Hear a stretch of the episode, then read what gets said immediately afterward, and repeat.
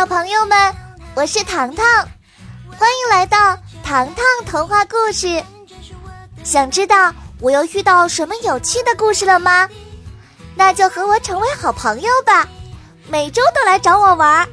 我在这里有很多故事要和你一同分享哦。现在，我们来听听今天的故事吧。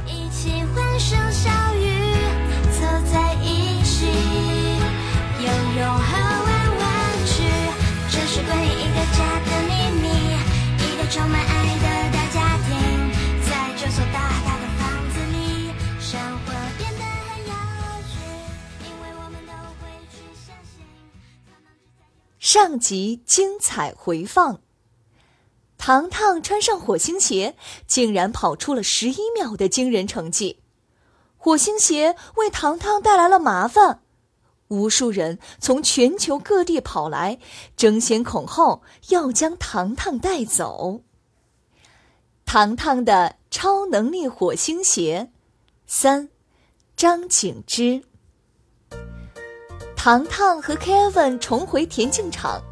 记者们将爸爸妈妈围在正中央，争先恐后的问道：“糖糖是不是生下来就会跑步啊？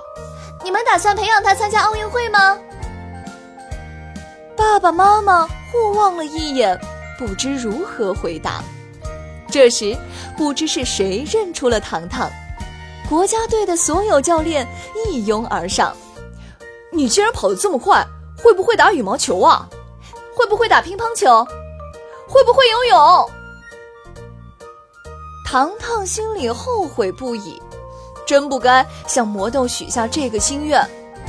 就在这时，不知是谁高声提议：“让糖糖再跑个一百米吧，说不定能打破十一秒大关呢。”糖糖摇头：“我不跑。”为什么呀？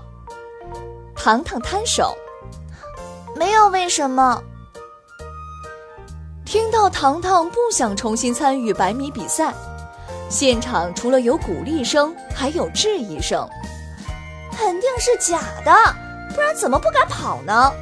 就是，糖糖小镇女生组每年都是倒数第一。一定是吃了兴奋剂，所以才跑得那么快。听着这些话，热辣辣的温度传遍了糖糖全身。糖糖不知哪里来的勇气，大声说：“我不仅跑得快，还能想跳多高跳多高，想跳多远跳多远。”田径队的总教练因为这句话当场晕倒。这句话顶得上一万颗兴奋剂的威力。你疯了！Kevin 连忙跑过来，不料糖糖走到了跳远沙坑前。只见他深吸一口气，脚下的火星鞋给了他一股强大的力量，糖糖不费吹灰之力就跳到了沙坑的另一头，三米二。糖糖走到了跳高场地，裁判员们将高度定在了两米。一个孩子如果能够跳过两米的高度，就是奇迹呀！别跳了，糖糖。Kevin 挥舞着自己的双手，听我的，别跳了。可是糖糖哪里顾得上哥哥的劝告呀？他穿着火星鞋，连腰也没弯，直直的跳了过去。跳高裁判员因为不敢相信眼前发生的一切，当场流了鼻血。当糖糖沉浸在赞美中时，面对突然走过来的一个人，糖糖。你将成为世界上最小年龄参加奥运会的运动员。奥运会，糖糖目瞪口呆，他可不想去参加奥运会。这时，又走过来一名医生。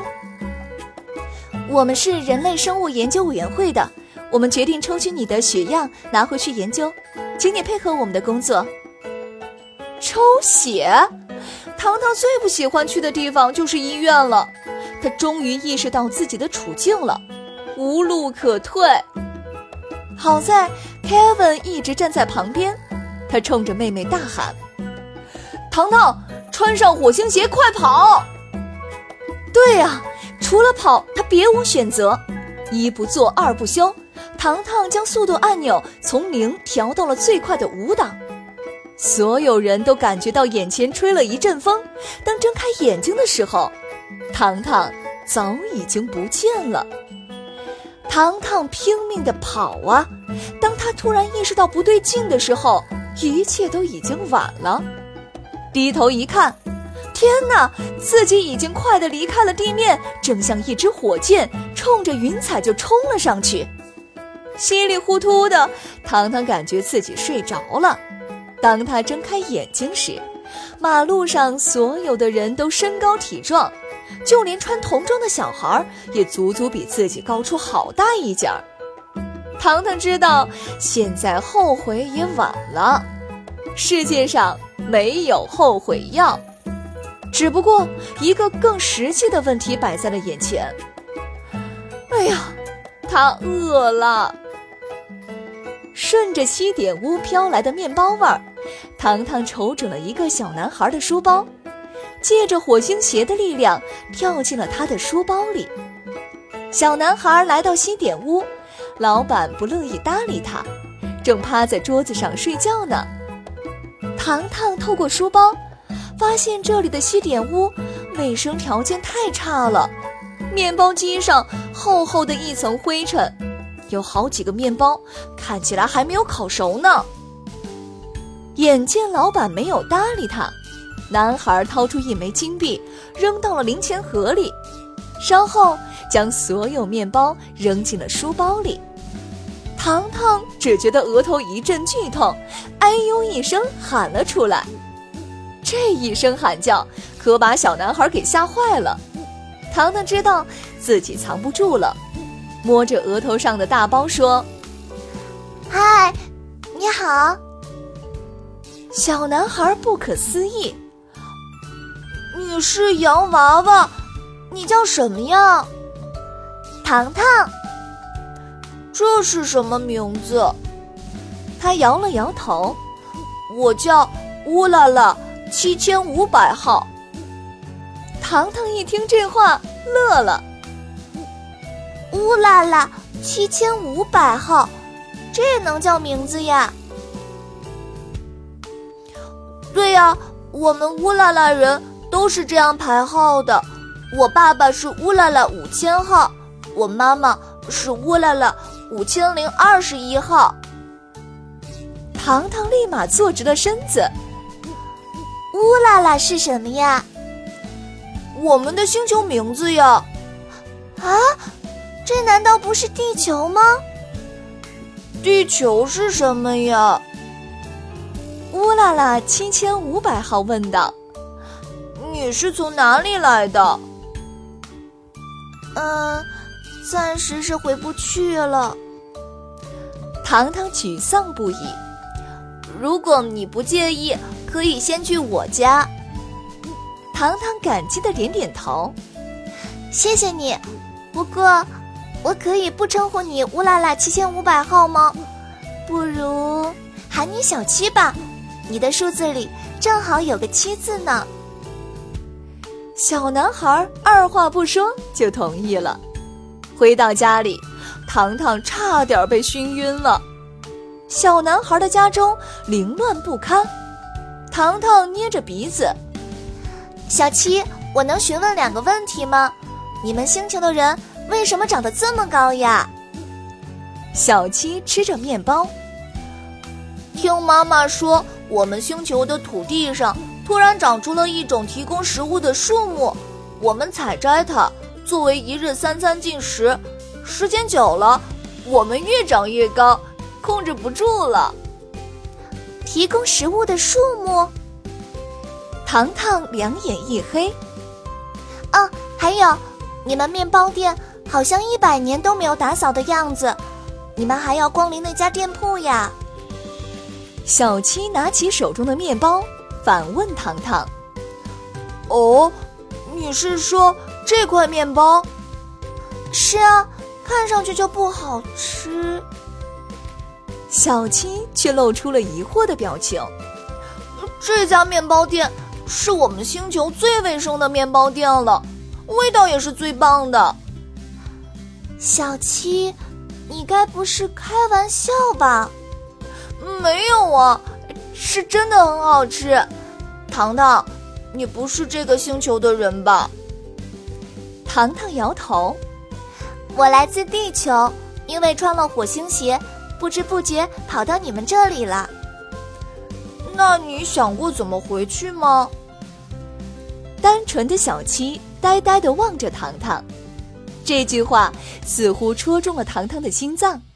小七指着天空一道霞光：“我妈妈说，那里是通往外星球的唯一出入口。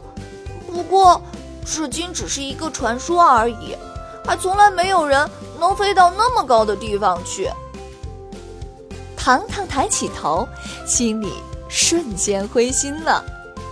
就在糖糖陷入忧郁中时，门外传来一阵敲门声。七千五百号，交拨点费了。小七打开门一个男人递给他一张单子。乌拉拉七千五百号，本月消费拨点费一百零二度。看着单子，小七的眉毛皱在了一起，对方更是高呼：“你要努力呀！怎么才使用了一百零二度电？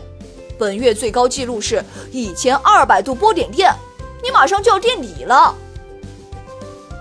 说完，对方重重的关上门，大摇大摆的走了。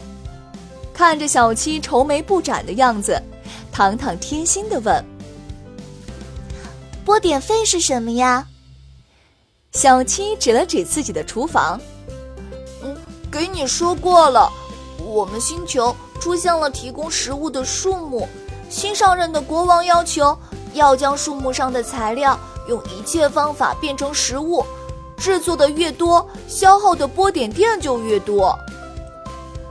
哦，糖糖点着下巴。这是在鼓励你们下厨做饭呢。小七看着糖糖，我对厨艺一窍不通，每月垫底的最后一名要被轰出这个星球的。我可以帮你制作无数食物，让你变成第一名。糖糖两眼发光，你不会骗我吧？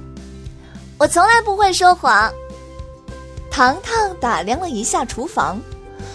可是，你们的东西对我而言太大了，我连烤箱门也打不开呀。你可以吃我们的食物，就可以长高了。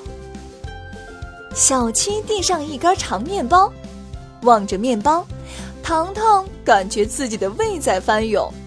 不会吧，自己要吃下这么难吃的食物？